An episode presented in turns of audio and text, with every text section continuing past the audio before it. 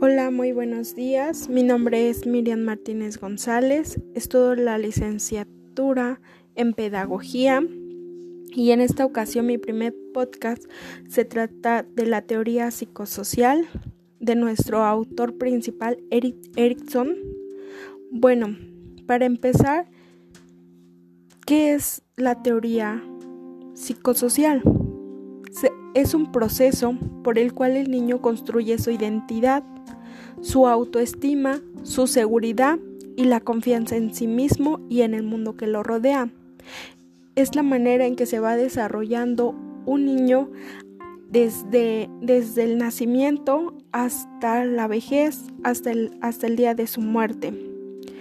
El, este personaje principal es Eric Erickson, es, es un psicoanalista estadounidense, es de origen alemán, y fue destacado por sus contribuciones en psicología del desarrollo, pues él afirmaba que los seres humanos con un desarrollo sano deben pasar por ocho etapas. Para comenzar, la primera etapa este, comienza de los 0 a los 2 años. Es la base de la autoestima y la confianza donde los pequeños se sienten muy apegados a sus padres. La segunda etapa es de 2 a 3 años, donde ellos comienzan su autonomía y sienten culpa o vergüenza. La tercera etapa es de 3 a 6 años. Ellos comienzan con una iniciativa o en su caso alguna culpa por la separación de la familia o comienzan a marcarse límites. La cuarta etapa comienza de los 7 a los 12 años, periodo de la latencia, creatividad, material. En esta etapa reafirma su autoestima y su fuerte competitividad. En esta etapa los niños aprenden a hacer, hacer las cosas por ellos mismos, empiezan a medirse sus límites.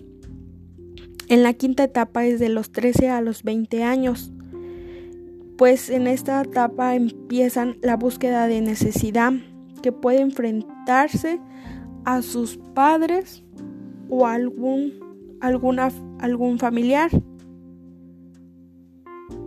Y es conocida como la adolescencia.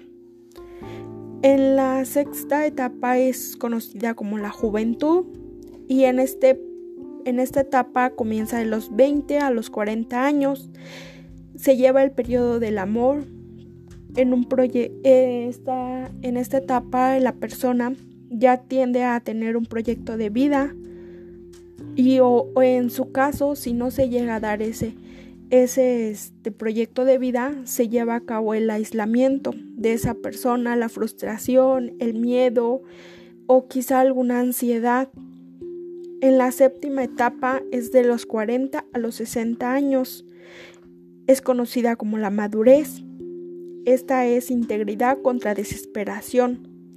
¿Qué podemos obtener de esta etapa? El logro del desarrollo, la reproducción biológica o en su caso algún estancamiento que haya pasado la persona. En la octava etapa es la vejez, que son los 65 años en adelante. En esta etapa, la persona o las personas que llegan a pasar la octava etapa de la, de la vejez, su comportamiento es de analizar, de ponerse a reflexionar, de ser retroactivo, integridad, cuidar de sus siguientes generaciones hasta el día de su muerte. Bueno, esto ha sido todo, espero les haya gustado. Gracias.